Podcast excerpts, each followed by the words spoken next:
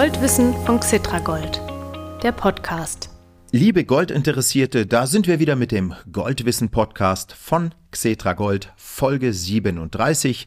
Interviewgast ist diesmal Carsten Fritsch, Rohstoffanalyst von der Commerzbank. Er ist regelmäßig im Podcast dabei und hat immer besonders viele harte Fakten und Zahlen im Gepäck. Ich bin gespannt, was er diesmal über Gold als Kapitalanlage zu sagen hat, die in den vergangenen Jahren sehr erfolgsverwöhnten Goldinvestorinnen und Investoren erleben ja gerade seit einigen Monaten eine Durststrecke. Wie lange dauert die noch? Ich werde Carsten Fritsch unter anderem danach fragen. Mein Name ist Mario Müller-Dofel. Ich bin der Moderator des Goldwissen Podcast von Xetra Gold und ich freue mich, dass Sie liebe Hörerinnen und Hörer, wieder dabei sind. In ein paar Sekunden geht's los mit dem Interview und danach gebe ich Ihnen wie gewohnt noch ein kurzes Update dazu, was in der ersten Septemberhälfte, also in den zwei Wochen vor Erscheinen dieser Podcast-Folge, am Goldmarkt los war.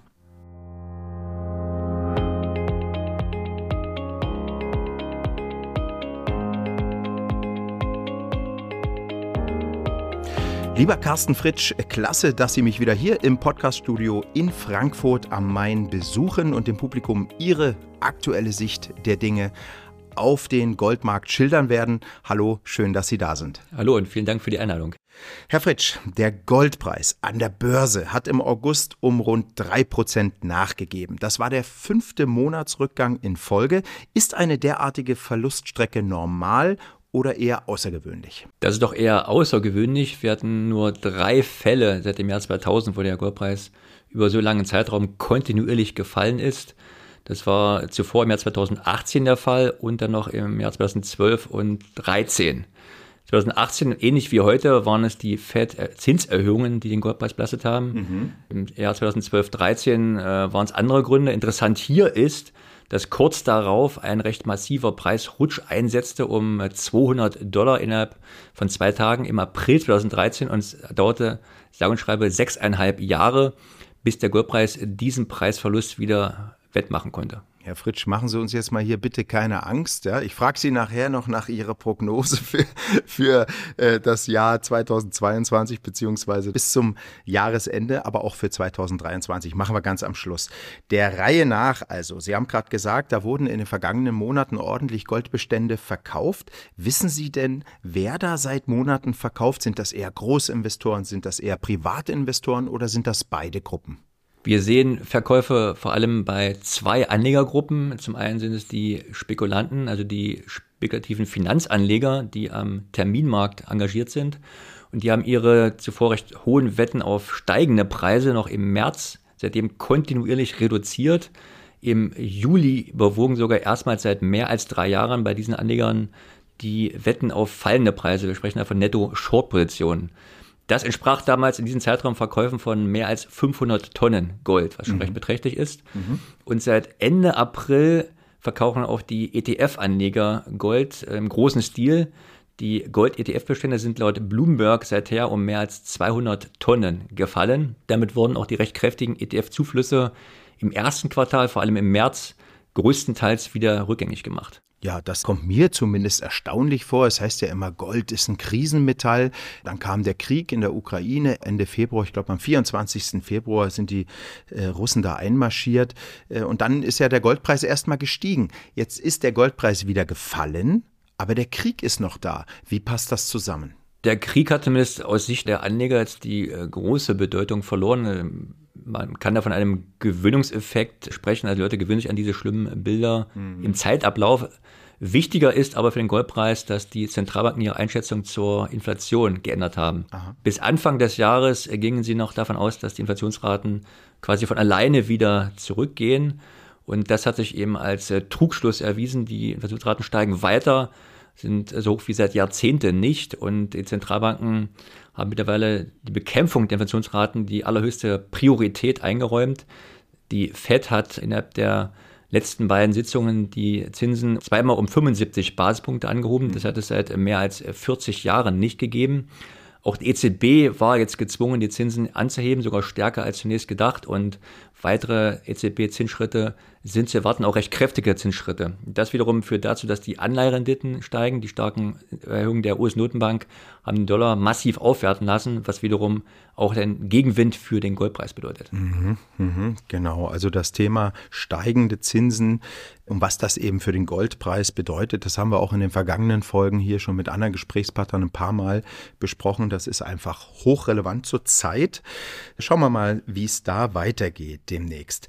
Eine andere Sache, ich habe in einer Commerzbank-Publikation, die Sie verfasst haben, gelesen, dass ein Großteil der Goldverkäufe der vergangenen Monate in einem bestimmten ETF, in einem bestimmten Exchange Traded Fund abgelaufen ist in einem Gold-ETF und dieser Gold-ETF heißt SPDR Gold Trust. Ähm, was hat es mit diesem ETF auf sich? Wie repräsentativ ist dieser ETF für die gesamte Anlegerstimmung für oder gegen Gold als Kapitalanlage? Ich frage das, weil dieser ETF irgendwie hier und da immer mal auftaucht, wenn ich äh, mich über Gold informiere. Also dieser SPDR Goldtrust ist aufgrund seiner Größe und Liquidität eben besonders ähm, geeignet und gesucht von äh, Investmentfonds und Hedgefonds, wenn mhm. sie in Gold investieren wollen. Das heißt also, er spiegelt dann auch die Stimmung dieser Großanleger äh, wider. Und diese Anleger haben äh, einen stärkeren Fokus auf der kurzfristigen Goldpreisentwicklung und achten weniger stark auf die langfristigen Vorzüge von Gold als sicherer Hafen oder als äh, Schutz vor Inflation. Das heißt also, wenn der mhm. Goldpreis aus der Sicht dieser Anleger nicht so performt, wie man sich das vorgestellt hat, ist man auch recht schnell dann wieder bereit, diese Investitionen zu verkaufen, rückabzuwickeln. Und das haben wir jetzt gerade in den letzten Monaten recht deutlich ähm, gesehen. Die Volatilität ist entsprechend deutlich größer in den Goldbeständen dieses SBR Goldtrust als in anderen Gold-ETFs. Mhm, gut, danke äh, für diesen Hinweis. Das heißt, da muss man, wenn man jetzt äh, wirklich sich für die fundamentalen Daten für oder gegen eine Goldanlage interessiert, da muss man nicht unbedingt auf diesen ETF äh, schauen, würde ich mal sagen. Ne? Das ist dann eher kurzfristiger Indikator. Er kann aber eben auch aktuelle Preisbewegungen nochmal verlängern, weil mhm. eben dadurch dann der Performance-Druck dieser Anleger steigt und entsprechend die gezwungen sind, weitere Verkäufe zu tätigen. Verstehe. Okay. Liebes Publikum, eine Ergänzung möchte ich hier noch machen, bevor ich Carsten Fritsch weiter befrage. Wenn Sie genauer wissen möchten, was ETFs sind und was ETFs von ETCs unterscheidet, dann hören Sie bitte die Goldwissen Podcast Folge 4. Da erfahren Sie den Unterschied und das ist wichtig, weil zum Beispiel Xetra Gold ein ETC ist, also ein Exchange Traded Commodity. In Folge 4 erfahren Sie also auch etwas explizit über Xetra Gold und die Vorteile von Investments in Xetra Gold und ETCs.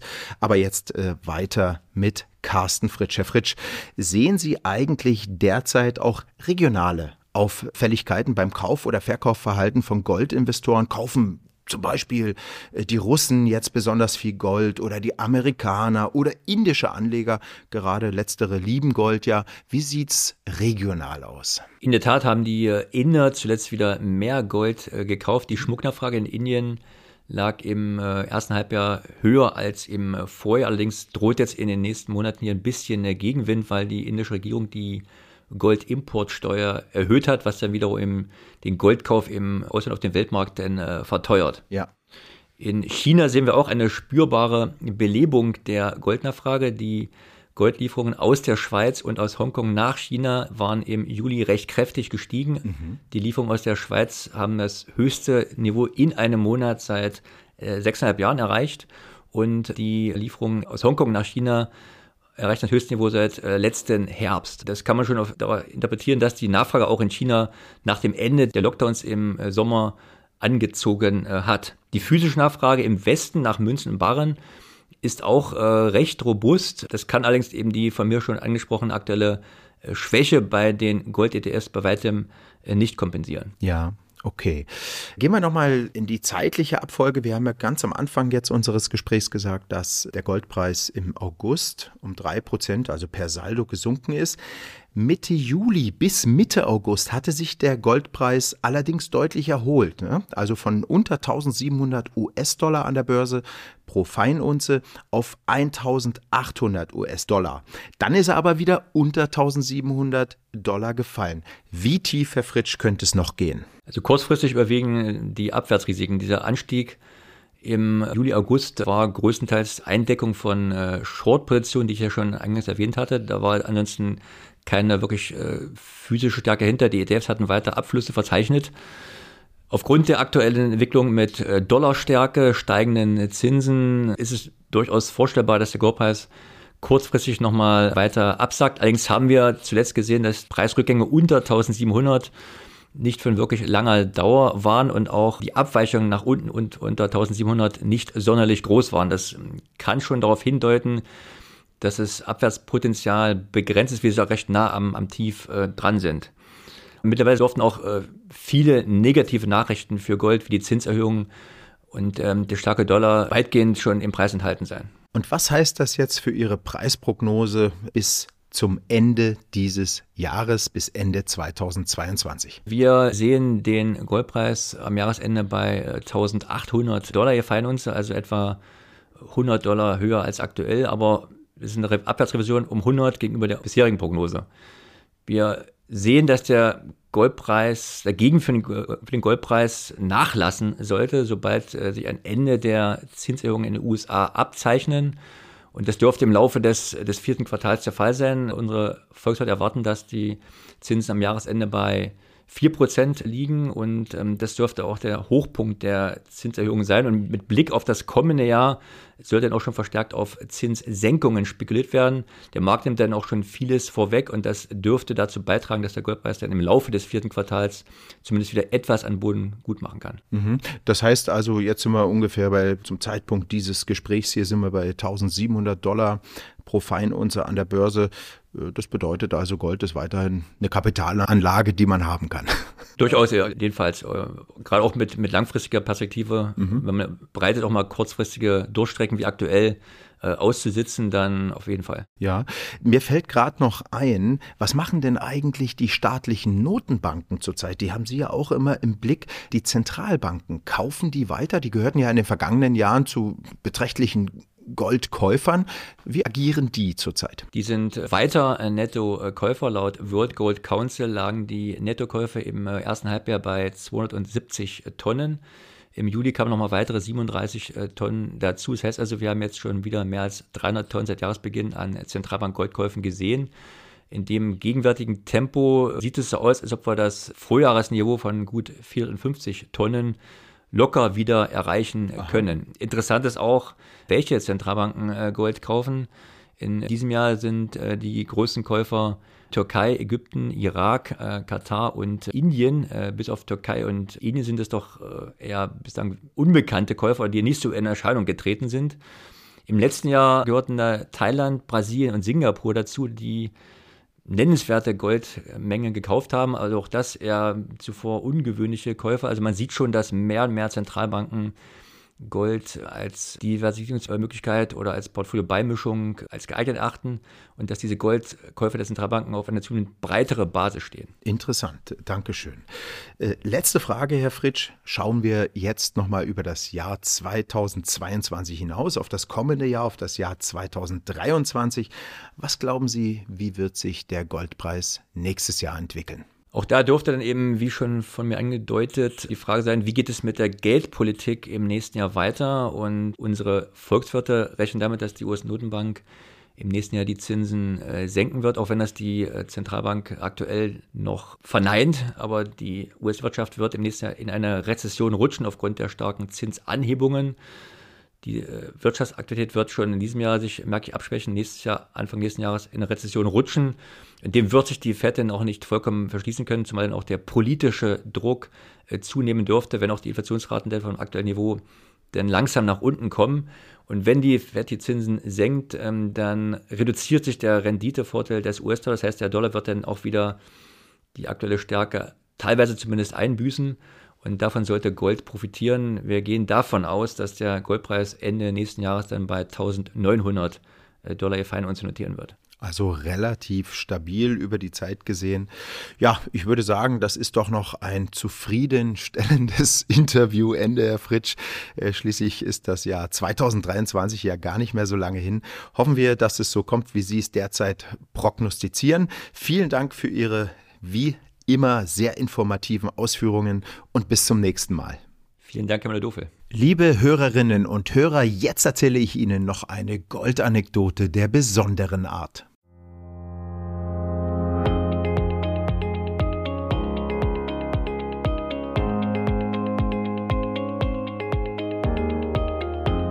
Zunächst in der kurzen Zeit zwischen dem Interview mit Carsten Fritsch und dem Erscheinen dieser Podcast-Folge am 16. September ist der Goldpreis an der Börse wieder unter die 1700 Euro Marke gefallen.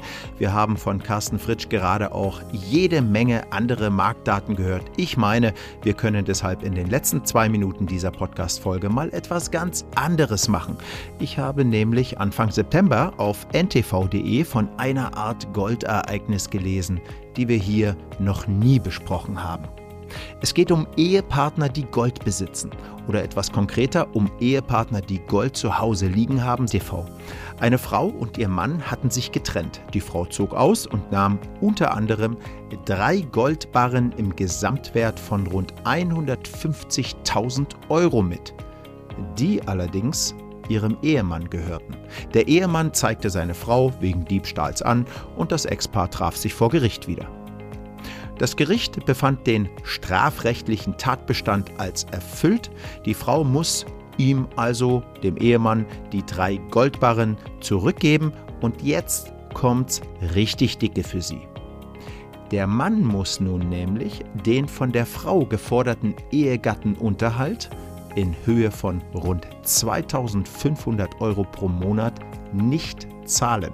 Denn Trennungsunterhalt könne abgelehnt oder herabgesetzt werden, sagt das Gericht, wenn in diesem Fall die Berechtigte sich eines Verbrechens oder schweren vorsätzlichen Vergehens gegen den Unterhaltspflichtigen schuldig gemacht habe. Und ein Diebstahl sei ein solches schweres vorsätzliches Vergehen. Achtung, liebe Eheleute, es geht noch weiter. Das also ein schweres Vorsätzliches Vergehen läge nicht vor, wenn es sich um Haushaltsgegenstände oder persönliche Gegenstände des Unterhaltspflichtigen mit überschaubarem Wert handele, insbesondere ein hoher Wert eines gestohlenen Gegenstandes könne jedoch dazu führen, dass ein Unterhaltsanspruch infolge des Diebstahls erlischt. Aufgrund des erheblichen Wertes der drei Goldbarren, ich erinnere nochmal, das waren rund 150.000 Euro, und aufgrund des vollendeten Diebstahls wäre im verhandelten Fall ein Trennungsunterhalt aber grob unbillig, sagt das Gericht. Vor dem Hintergrund, dass der Mann monatlichen Kindesunterhalt in Höhe von 1000 Euro zahle und die Betreuungsgebühren für die Kinder trage, sei ein Ausschluss des Trennungsunterhaltes gerechtfertigt. Merke, Wer im Trennungsprozess dem Noch-Ehepartner oder der Noch-Ehepartnerin Gold klaut, kann den Anspruch auf Trennungsunterhalt verlieren. Das wäre in diesem Fall der Dame nicht passiert, hätte sie ihrem Mann die drei Goldbarren nicht weggenommen. Und die Moral von der Geschichte, klauen Sie Gold besser nicht. So, damit beschließen wir die 37. Folge des Goldwissen Podcasts von Xetra Gold. Vielen Dank fürs Zuhören. Abonnieren Sie den Podcast, wenn Sie es nicht schon getan haben. Das funktioniert ganz einfach über eine Podcast-App wie Apple Podcast, äh, Spotify und so weiter. Dann bekommen Sie alle zwei Wochen die jeweils neueste Folge automatisch auf Ihr Smartphone gespielt und verpassen keine einzige Folge mehr. Oder Sie gehen im Internet auf www.xetra-gold.com. Dort unter dem Menüpunkt Gold News sind ebenfalls alle Goldwissen-Folgen zum direkten Abspielen aufgeführt. Bis bald wieder. Herzliche Grüße, Ihr Mario Müller-Dufel.